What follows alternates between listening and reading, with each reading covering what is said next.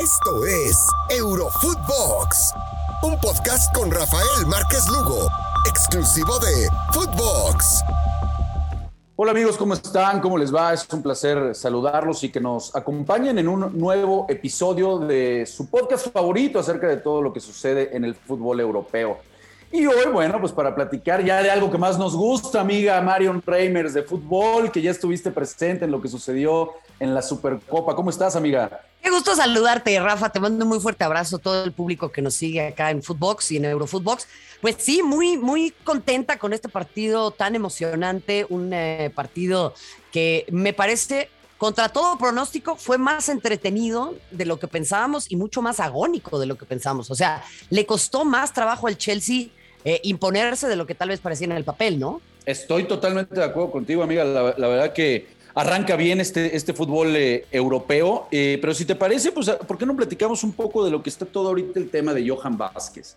Es que ya, ya se anuncia que llega al Genoa de Italia, que llega con una opción de compra por 3.5 millones de euros. La verdad que me parece que es uno de los futbolistas, digo, no, podemos demeritar a esta selección olímpica porque la verdad que todos cumplieron, pero lo de Johan Vázquez y el crecimiento que ha dado desde que deja Rayados de Monterrey, llega Pumas, me parece que con Andrés Lilini da un salto de calidad impresionante, tiene una zurda, es un futbolista con muchas cualidades técnicas, va muy bien por arriba.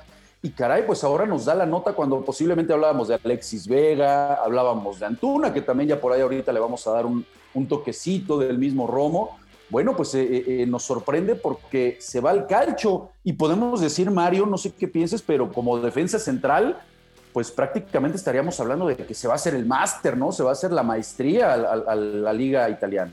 Sí, hay que recordar lo que pasó con Héctor Moreno, por ejemplo, también, ¿no? O sea, es una asignatura súper interesante, muy desafiante, creo también.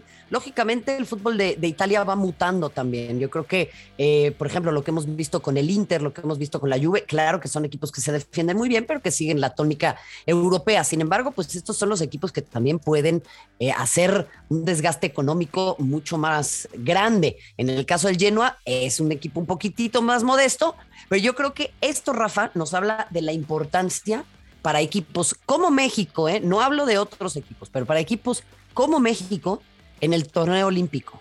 Y de por qué una y otra vez los directivos tienen que prestar atención a esta clase de certámenes. Porque claro, Alemania no lleva su equipo completo, Francia no lleva su equipo completo, pero sus jugadores tampoco tienen la necesidad de mostrarse en esta clase de vitrinas. Sí a diferencia de ellos, lo hacen los jugadores mexicanos y prueba de ello, pues es también esta, este fichaje, ¿no?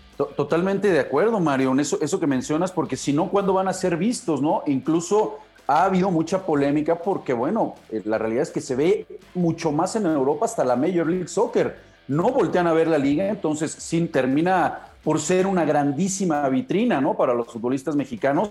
Y qué bueno, al final del día, qué bueno que lo aprovecharan. El mismo Jaime Lozano hacía mención a eso, ¿no? Que, existieran también las posibilidades, las facilidades que dieran los clubes mexicanos, porque sabemos que hay una inflación tremenda, ¿no? Aquí, aquí en México.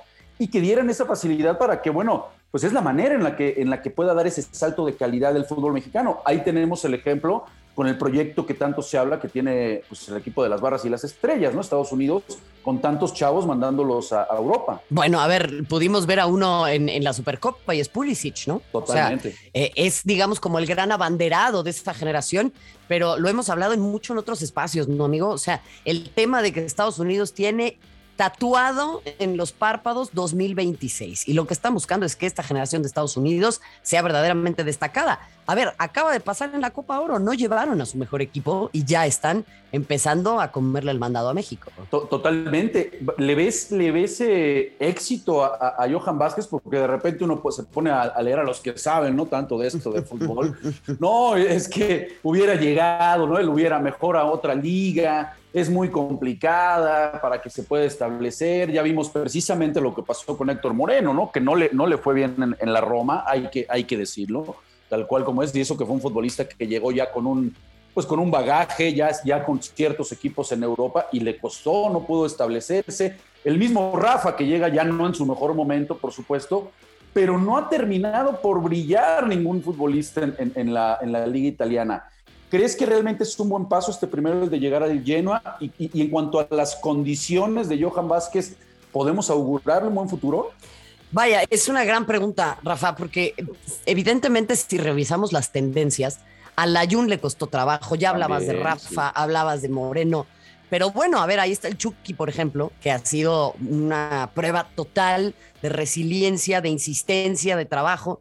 Y yo creo que también no podemos hablar de que todos los futbolistas juegan igual en los mismos equipos y en las mismas ligas. O sea, creo que en ese sentido hay que darle la oportunidad primero a Johan Vázquez y tenemos desde acá también que tener un poco más de paciencia, ¿no? O sea, yo entiendo que haya que generar nota, amigos periodistas, pero ¿por qué no nos sentamos a ver primero los partidos, no? O sea, arrancan contra el Inter y yo creo que primero estaría bueno. Además, levantarse tempranito para ver el partido, ¿no? Porque de repente, pues nada más andamos viendo los resúmenes por Twitter. Estoy totalmente de acuerdo contigo. Sí, sí, sí, sí, copiamos ahí un poco nada más lo que dice y no nos aventamos al pues partido claro. Estoy, estoy, de acuerdo contigo. Y, en, y en ese sentido, a ver, dejando un poquito a Johan Vázquez todo este tema de la Olímpica, ya se habla también eh, en medios locales, en equipos de, como Grecia, como el mismo Holanda, Bélgica o hasta Inglaterra, que pueden estar interesados en Antuna. Insisto, cuando de repente teníamos en el panorama, por ejemplo, un Alexis Vega, ¿no? que, me parece que fue el futbolista pues que, que, cargó con, este, con esta selección. Bueno, ahora se habla de que este extremo derecho de Guadalajara podría eh, aparecer en el Olympiacos, también se habla por ahí de la Z Almar, Recordando, Marion, que, que, Uriel Antuna, bueno, ya tuvo un paso ahí en la Eredivisie, ¿no? Con el, con el Groningen. Eh, no tuvo tanta actividad, regresa al MLS y después, bueno, Chivas hace un desembolso de, me parece, 11 millones de dólares, ¿no? Por ahí.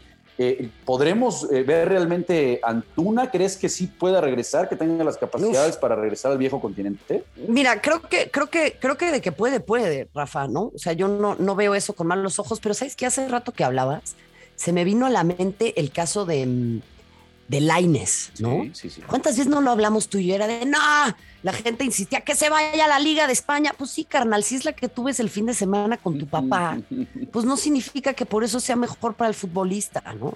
O porque tenga un nombre que tú sepas pronunciar. Yo tampoco lo sé pronunciar todos, pero a lo que voy es, hay ligas que son mejores para ciertos jugadores. Prueba de ello ha sido la Liga de Holanda. Ok, no le fue bien con el Groningen, pero en general a los jugadores mexicanos, tanto en Alemania como en Holanda, les ha ido mejor. Te decía hace rato, no es una certeza, ¿eh? pero hay que pensar en las ligas en donde hay una mayor posibilidad de formarse y después emigrar a algo más grande. Y ahí es en donde creo que tienen que, fincar sus esperanzas. Acuérdate de Laines y te lo digo porque se terminó yendo al Betis y tenía posibilidades de irse al Ajax. Sí, y la, historia todo el mundo pensamos ¿no? Eh, que, hubiera podido ser diferente. La realidad es que hoy en el, en el Betis, bueno, no ha, no ha terminado de, encajar y de ser ese futbolista que, todo el mundo esperaba. Tan es así que, ya se hablaba incluso de que el Betis pues, lo tenía puesto ahí por si alguien quería interesarse en los servicios, porque aparentemente pues no, no, estaba muy, muy contemplado. Sé que, eres, sé que eres chiva morir, amiga, y es inevitable de, la mano, bueno, eh, tener... ¡Ay, buenas tardes! ¿qué, va a pasar con nuestras chivas? ¿Qué va a pasar con el Guadalajara? ¿Le pondrá trabas a este, a este fichaje, entendiendo que, bueno, eh, ahí andan medio falto de, falto de jamón, ¿no? En, en el Guadalajara ¿Será que le van a poner algunas trabas para no, no debilitar la plantilla, que sabemos que no es de las mejores? Uf, yo me, parecería muy triste eh, que por esas necesidades un jugador no tenga la posibilidad de emigrar, Rafa. Pero bueno, sabemos que eso también tiene que ver con la inflación en el mercado. Con la inflación, no únicamente en el mercado mexicano, pero particularmente en este, en donde los sueldos son muy altos, los futbolistas son muy caros y entonces los clubes no pueden hacer caja. Pero yo estoy viendo esa tendencia, Rafa, a nivel mundial. Los clubes se hacen de jugadores carísimos y después ya no, no los ponen a jugar, pero no los pueden revender porque no logran hacer negocio. Ahí está también, caemos nuevamente en lo del Aines, ¿no? Que, ahorita ya no, saben cómo, cómo poderle dar salida en el, en el Betis. Y bueno, amiga, vamos a platicar, por favor. Tú estuviste ayer en este, en este partidazo, ¿no? Eh, felicidades, por supuesto. La verdad que muy grato, como siempre, escucharte, amiga. Felicidades en este nuevo proyecto. ¿Y cómo, cómo viste el partido? La verdad que a mí me, a mí me gustó bastante. Eh, si uno compara, eh, y lo que mencionabas al arranque de este, de este podcast, ¿no? Si uno compara las plantillas, el poder económico que tiene el, Chelsea, al lado de un equipo como Villarreal, ¿no? Eh, eh, de la mano de Unai Emery, que a mí me encanta cómo hace jugar a sus equipos, este multicampeón ya de la, de la Europa League y ahora consiguiéndolo por primera vez en la historia con el Villarreal. pues fue bastante entretenido, diría yo, después de un primer tiempo en donde el Chelsea se pone adelante, caray, la respuesta en la, en la, segunda mitad por parte de los españoles y el gol, ¿no? El gol, e, e, ese taquito de Rayé es, es, lo vale todo. Eh, me parece que después ya en, los tiempos extras posiblemente sí recupera un poco más el control del Chelsea, tuvo ahí unas claras, pero la verdad que nos, nos abre el apetito porque parece que si así arrancó este, este fútbol europeo, caray, eh, nos dejó muy buenas sensaciones, ¿no? ¿Qué te pareció? Sin ninguna duda, Rafa, eh, creo que es una extraordinaria manera de correr el telón, de arrancar, ¿no? Una nueva campaña de fútbol europeo. Muy demandante el partido para los de Thomas Tuchel. Claramente ahí está la preocupación sobre la lesión de Hakim Ziyech, que anota el primer gol y después eh, se luxa el hombro, o tiene una lesión en el hombro. Muy interesante lo de Unai Emery, la verdad me encantó. Va a ser muy bonito poder verlos en la Champions, a ver cómo es que se decanta el el sorteo para ellos. Es un equipo que toda su nómina no vale lo que está desembolsando el Chelsea por Romelu Lukaku. Nada más. Entonces, eso, claro. Y esto te habla, fíjate, repasamos en la transmisión las estadísticas, ¿no? O sea, los últimos tres se han ido a la larga y de los últimos ocho, seis. Entonces, vaya, en estas instancias definitivas hay equipos de la Europa League que pueden competirle equipos de la Champions. El tema es que a lo largo de ya de toda una campaña, de tener que eh, hacer todo el desgaste, pues sí se nota la diferencia entre las nóminas, ¿no? Pero creo que ahí todavía podemos ver un, pequeño faro de esperanza. Eh, de que pues, se, aminore un poco esta brecha entre los equipos gigantes y, que gastan un montón y los equipos que son más modestos. Sí, a mí, a mí me encanta, me encanta lo, del Villarreal, ¿no? Me, encantó, por, por, supuesto. E, e, en el tema del Chelsea, bueno, pues llega nuevamente otra final y parecía que se le estaba yendo de las manos, ¿no? Eh, otra vez era la misma historia con, el Chelsea.